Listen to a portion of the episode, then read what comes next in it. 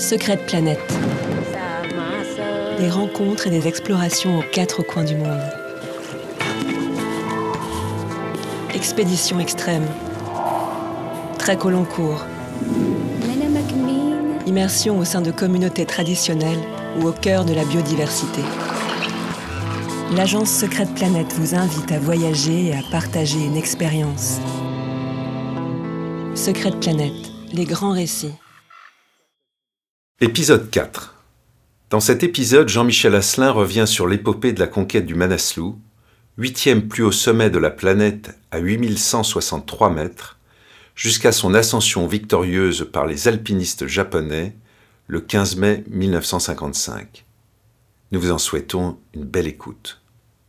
Le 9 mai 1956, à 12h30, le sirdar népalais Gyaltsen Norbu, 37 ans, et l'himalayiste japonais Toshio Imanishi, 41 ans, se dresse sur l'étroite pyramide sommitale rocheuse du Manaslu, 8163 mètres. Pour la première fois, le sommet du Manaslu est foulé par l'homme.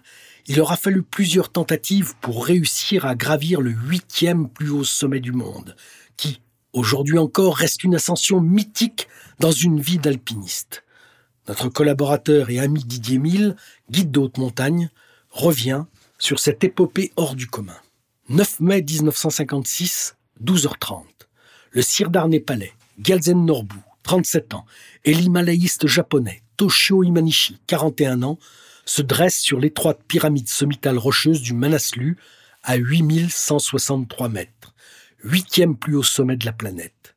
Le Japon entre ainsi dans le cénacle des nations jusque-là toutes occidentales à gravir la cime d'un plus de 8000 vierges de toute ascension. Une victoire symbolique, permettant au pays du soleil levant de redresser fièrement la tête. Et c'est la consécration pour Gyalzen Norbu. Le 16 mai 1955, soit un an plus tôt, il foulait la cime du Makalu, 8463 mètres, en compagnie de Jean Franco et Guido Magnon, le lendemain même de l'ascension victorieuse de Lionel Terret et Jean Cousy de 8000 en 12 mois son actif confèrent à Gyalzen probablement le record de l'époque. Cinq expéditions successives, toutes patronnées par le grand groupe de presse national Mainichi et organisées dans le cadre du Japanese Alpine Club de Kyoto, ont contribué à la réussite. 1951. L'explorateur et himalayiste anglais Bill Tinman redescend d'une tentative à l'Annapurna 4. Il en profite pour explorer la haute vallée de la Kola. Il rapporte un cliché du Manaslu, un itinéraire d'accès par la face ouest semble possible. 1952. Muni de la photo prise par Bill Tillman, une première expédition japonaise explore le versant ouest. Conclusion, infranchissable. L'équipe remonte alors la Kola, traverse le Larquier Pass et descend jusqu'à Sama, premier gros village, en descendant du col dans la vallée de la Bouri Gandaki. Un glacier provenant de ce qui semble être le plateau sommital du Manaslu serait la clé de l'ascension. Retour vers Katmandou par la Bouri Gandaki. Le premier tour du Manaslu vient d'être accompli à l'opposé du sens actuel. 1953, première expédition sérieuse. Forte de 15 membres et deux scientifiques, elle manque de peu la victoire pas moins de neuf camps s'échelonnent sur la montagne, le dernier à 7500 mètres. N'ayant pas d'appareil à oxygène, les grimpeurs, à la limite de leur force, renoncent à 7750 mètres d'altitude. 375 mètres sous le sommet, un bel exploit. Mais la déesse de la montagne s'émeut de cette presque réussite. De colère, elle déclenche une avalanche qui détruit la Gompa, à savoir le monastère, de Sama ultime village au pied du géant himalayen et passage incontournable vers le camp de base. 1954. Confortés par les expériences précédentes, les Japonais voient la victoire se profiler.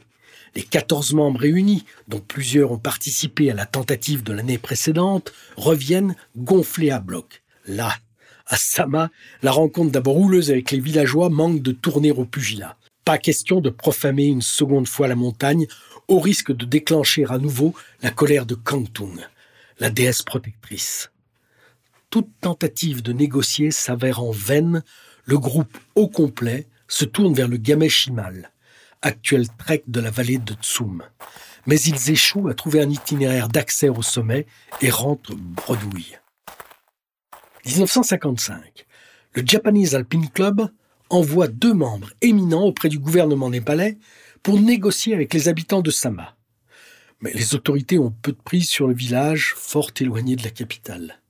Depuis des siècles, les caravanes de sel venues du proche Tibet viennent à Sama échanger sel contre riz. Le Shuba, commerçant incontournable pour les échanges entre les Bhotias de Sama et les hindouistes de Katmandou, se charge de la négociation. Grâce à ses talents, il obtient l'accord des habitants de Sama. Oui, ils laisseront passer la prochaine expédition.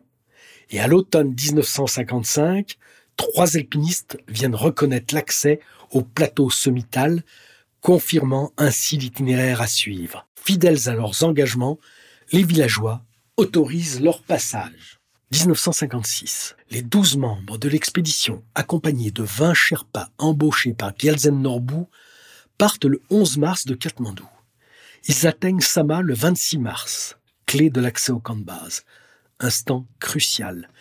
Les villageois laisseront-ils passer ces étrangers par lesquels le malheur a déjà frappé? Finalement, tout se passe bien, à condition d'embaucher quand même des gens du village comme porteurs jusqu'au camp de base. L'expédition, menée par le plus célèbre alpiniste japonais de l'époque, Yuko Maki, 62 ans, va rentrer dans l'histoire. Yuko possède un beau palmarès à son actif. Première de l'ascension de l'Eiger par l'arête Est, l'arête de Mitelegi, en 1921, première ascension du mont Alberta dans les Rocheuses en 1924 et le Cervin en 1926. Fort de ces expériences passées, Yuko Maki envisage de réduire le nombre de camps. Six devraient suffire. Lui-même ira jusqu'au camp 2 à 5600 mètres, d'où il coordonnera l'assaut final. Autre élément essentiel de l'expédition, le développement de l'équipement d'oxygène mis au point par le docteur Hirokichi Tatsunuma, membre des deux expéditions de 52 et 53.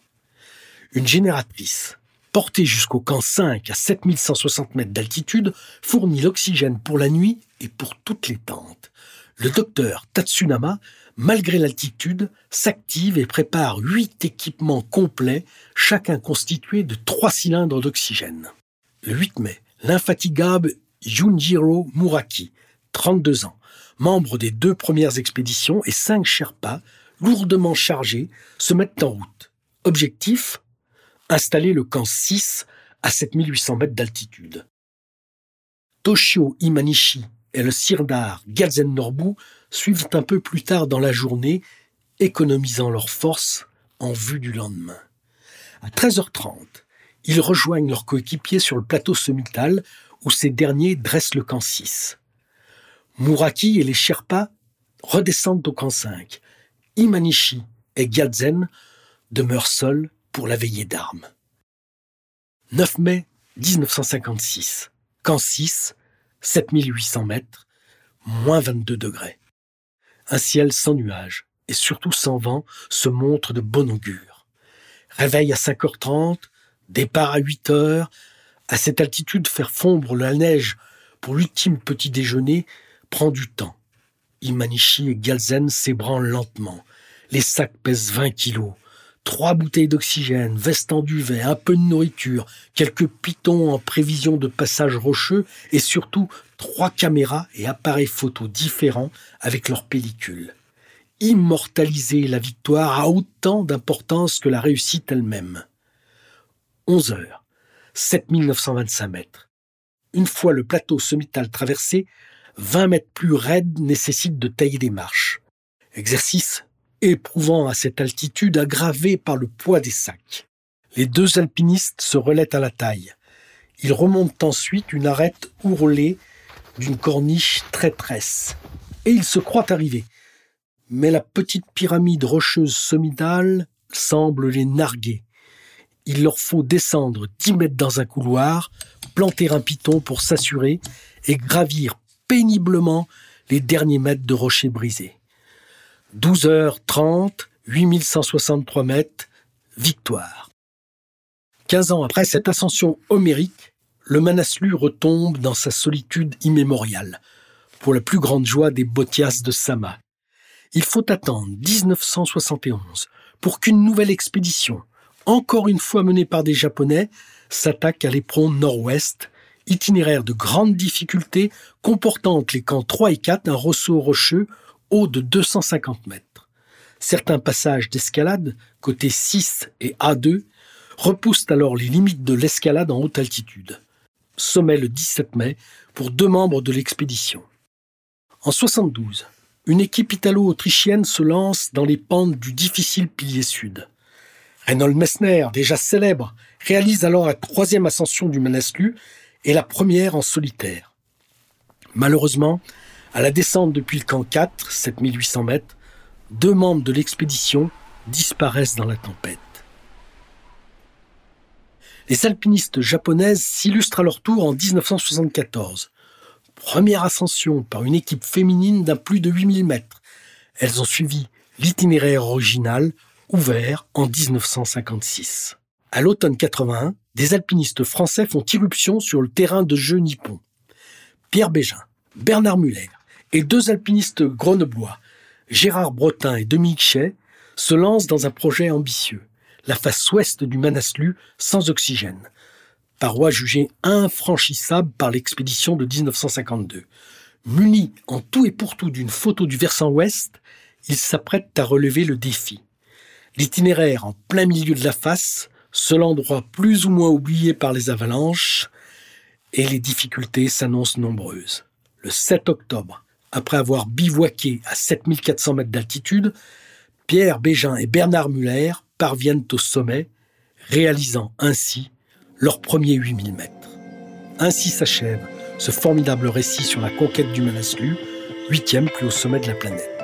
Ce récit est tiré de l'article rédigé par Didier Mille, collaborateur de Secret Planet, à retrouver, illustré de photos d'une bibliographie sur le blog d'Expédition Unlimited. Retrouvez l'ensemble de nos programmes d'expédition à 8000 mètres, dont l'ascension du Manaslu par la voie normale, sur le site internet d'Expédition Unlimited, l'activité d'expédition extrême de Secret Planet.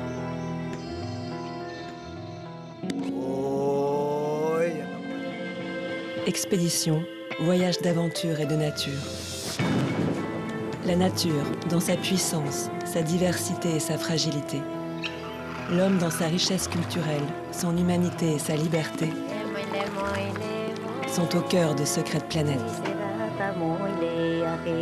Nous vous guidons vers les femmes et les hommes qui nous ont émus et les lieux qui nous ont émerveillés. Secret Planet, construisons ensemble le voyage de demain, plus engagé, plus rêveur et plus responsable.